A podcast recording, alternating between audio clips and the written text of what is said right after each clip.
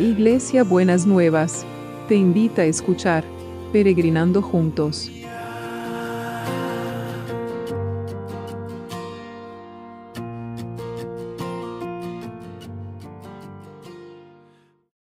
Buenos días mis peregrinos y peregrinas, ¿cómo andamos para este domingo, para empezar este domingo, el día que nos conectemos muy especialmente con nuestra comunidad de fe, para escuchar palabras del Señor y poder tener esa seguridad de, pertenecer, ¿no es cierto? De, sentir que somos parte de, eh, de, un grupo de hermanos y hermanas que, que, aman a Jesús y que quieren seguir sus caminos y vivir como, como Dios, como diría el, refrán, como Dios manda, ¿no es cierto? Como Dios nos, como Jesús nos dice en su palabra, con fidelidad, con amor, con el cuidado del otro, con, con compasión por los necesitados, ¿no es cierto? No mirándonos nuestro propio ombligo, ¿no? Y eh, hoy les quiero contar una historia de mm, Vieron que estamos hablando a veces de estas relaciones eh, afectivas que a veces son, son tóxicas, ¿no? Y entonces eh, vamos a ver cómo eh, en una relación se puede perder, una persona le puede hacer perder el propósito para la vida a otra, ¿no? Y y entonces lo vamos a ver a través de la historia de Samson y Dalila. ¿Se acuerda que esta historia es muy, muy conocida? Muy conocida. Eh, nosotros empezamos a, a trabajar las oraciones contestadas hablando de Manoa y su, y su esposa que habían, el ángel los había, eh, los, había visitado y les había dicho que les iba a bendecir con, con la llegada de un hijo, ¿no es cierto? Entonces, eh, bueno, el hijo se llamaba Sansón y le había dado ciertas reglas, que no tenía que cortarse el pelo y que tenía que tener... Y Sansón fue dotado de una... Eh, de un poder, de una fuerza extraordinaria, ¿no es cierto? Entonces, Dalila, que era, no era del pueblo de Israel, era de otro pueblo, que era de los filisteos, le, eh, los filisteos le dijeron que le tenía que sacar el secreto de la fuerza de su poder. Y entonces le empezó a decir, ay, eh, ¿qué te pondría débil? ¿O qué, te haría débil? Entonces Samson le decía, si me ataran tantas cuerdas y me hicieran, me volvería débil hacían eso y Sansón no perdía la fuerza. Y seguía y seguía y seguía y seguía. Eh, y le, todas las pruebas que pasaba, que le, que le, hacía, entonces em, siempre salía victorioso em, en, en cada situación. Y entonces ella, que ya no sabía cómo seducirlo a él para sacarle su secreto, de paso le digo entre paréntesis un mal uso de la seducción, que en realidad más que seducción se convierte en manipulación. Le dijo en jueces, en jueces, eh, a ver que me fijo bien el, capítulo, el jueces 16, le dice, ¿cómo puedes decirme que, te, que me amás? Si no me, si no me confías tu Fíjense la imagen. Entonces la lila, haciendo pucheros, le dijo, ¿Cómo puedes decirme te amo si no confías, no me confías tus secretos? Ya te has burlado de mí tres veces y aún no me has dicho que te hace tan fuerte. Día tras día lo estuvo fastidiando hasta que Samson se hartó de tanta insistencia. Entonces finalmente Samson le reveló su secreto. Nunca me he cortado el cabello, le confesó, porque fui consagrado a Dios como nazareo desde mi nacimiento. Si me rapan la cabeza, perdería la fuerza y me volvería tan débil como cualquier otro hombre. Así que Dalila se dio cuenta por fin que Sansón le había dicho la verdad y mandó llamar a los gobernantes filisteos. Vuelvan una vez más, dijo, porque al fin me reveló su secreto. Ella, más que el amor de Samson, era la espía, ¿no es cierto? Entonces los gobernantes filisteos volvieron con dinero en sus manos para Dalila. Dalila arrulló a Samson hasta dormirlo con la cabeza sobre su regazo e hizo entrar a un hombre para que le afectara las siete trenzas de su cabello.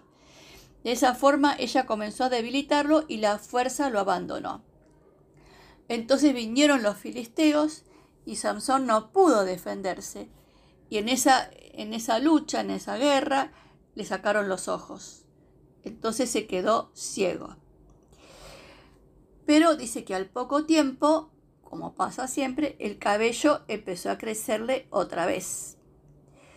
Entonces eh, los filisteos se estaban burlando de Samson y decían que el dios de los filisteos le había entregado a su enemigo y que nosotros eh, Dice, el que mató a tantos de nosotros ahora está en nuestro poder. Entonces Samson no soportaba esa situación, ese, esa humillación, ese desprecio. Y había entre los gobernantes filisteos que estaban presentes en la azotea, había cerca de tres mil hombres y mujeres mirando el entretenimiento de Samson. Entonces Samson oró al Señor, diciendo, Señor soberano, acuérdate de mí otra vez. Oh Dios, te ruego que me fortalezcas, solo una vez más. Con un solo golpe déjame vengarme de los filisteos por la pérdida de mis ojos. Entonces Samson apoyó las, las manos sobre las columnas centrales que sostenían el templo, las empujó con ambas manos y pidió en oración. Déjame morir con los filisteos. El templo se derrumbó sobre los gobernantes filisteos y todos los demás presentes. De esa manera, Sansón mató más personas al morir que las que había matado durante toda su vida. Un triste final, de alguna manera, porque no solamente murieron los otros, sino que él también tuvo que morir por dejarse seducir por lo que no tendría que ver, lo que lo quería desviar del propósito y el destino que Dios tenía para la vida de él, el propósito para el cual lo había llamado. Y más allá de que sea una mujer, eh, también tenemos que pensar qué cosas nos pueden seducir para apartarnos del propósito para el cual Dios nos llamó y apartarnos del propósito para el cual Dios nos separó. ¿No es cierto? Entonces, eh, estemos atentos a no dejarnos seducir para no desviarnos de lo que Dios tiene para nosotros. Pero acá vemos una oración contestada. Samson ah, tenía una fuerza extraordinaria, tenía un poder de Dios extraordinario. Él había, durante una parte de su vida, había hecho lo que Dios le había pedido. Después desvió su camino. A pesar de eso, no se olvidó del Señor en cuando estaba en la necesidad, como hacemos nosotros, clamó al Señor y el Señor le, le contestó. Hasta el último momento le, le contestó. Y entonces el Señor nos puede contestar hasta el último momento de nuestra existencia. Lo que perdemos, la bendición, la realidad, eh, somos nosotros. El Señor no pierde, porque también fíjese lo que dice la Biblia, lo que Dios da no lo quita, ni tampoco retira su llamamiento. Entonces los dones son de Dios y Él no los va a quitar, ni tampoco va a dejar de, va a, a buscarnos y a buscarnos y a buscarnos hasta que podamos cumplir con lo que Dios tenía preparado para cada uno de nosotros y de nosotras. Entonces, mi querido peregrino, peregrina, si usted siente que ha permitido que se le desvíe el propósito para su vida, que se desvíe del camino que, usted sabe, del llamado que Dios tenía para su vida, de lo que Dios tenía, quería para usted, recalcule, como dice el GPS. Eh, fíjese qué correcciones tiene que hacer para cumplir el propósito para el cual Dios lo está llamando y lo ha preparado. Que eso es lo que le va a traer felicidad a su vida. Porque muchas veces nos desviamos queriendo hacer la nuestra, pero no nos trae bendición, no nos trae felicidad.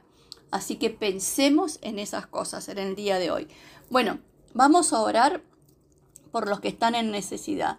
Señor, queremos traer a todos los que están en necesidad. Queremos traer a todos los que están sufriendo, Señor, para que tu mano de misericordia, de poder, de amor, de cuidado esté con cada uno y con cada una. Señor, que tu poder sanador esté descendiendo sobre cada cama, sobre cada casa, sobre cada situación, sobre cada hogar, Señor, y esté sanando físicamente a las personas, pero también esté sanando emocional y espiritualmente, Señor, que vos puedas descender con poder sobre cada situación y podamos ver estas oraciones contestadas, podemos ver tu gloria, podamos ver tu bendición, podamos ver cómo vos te manifestás poderosamente y te damos gracias, te damos muchas gracias. Y entonces también oramos por el equipo de salud, por los que trabajan para que nosotros trabajemos,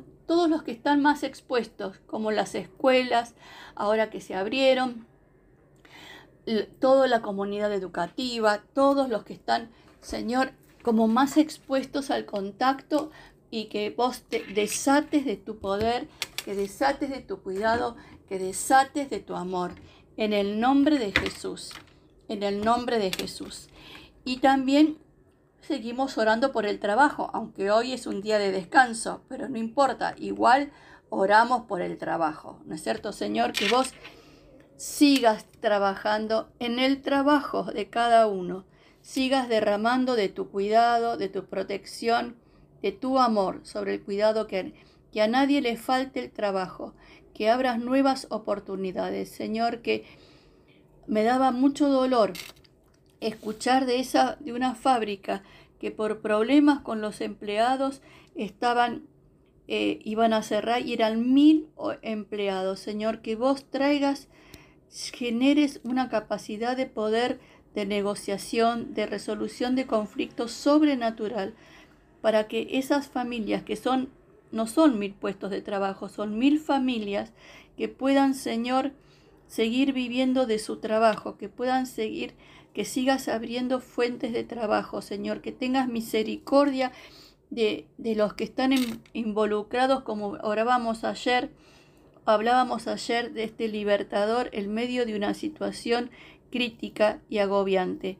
Señor, que vos hagas, traigas una capacidad de reflexión y de, y de, de reconsideración de todas las fuerzas que operan, las fuerzas del mal. Señor, deshace toda fuerza del mal que quiere estar limitando, que quiere estar entorpeciendo, que quiere estar eh, evitando que la gente pueda vivir del trabajo, Señor, y que toda especulación y toda eh, querer eh, algo para sí mismo se rompa por el poder que hay en el nombre de Jesús, en el nombre de Jesús.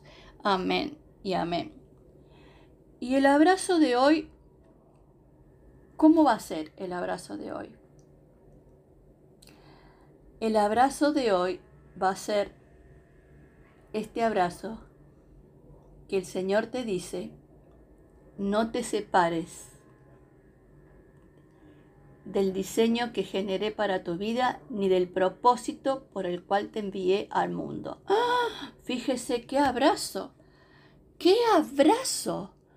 No te separes del diseño que generé para tu vida ni del propósito por el cual te traje al mundo. Oh, qué precioso abrazo, sobrenatural abrazo, en el nombre de Jesús. Amén y amén. Hasta mañana lunes.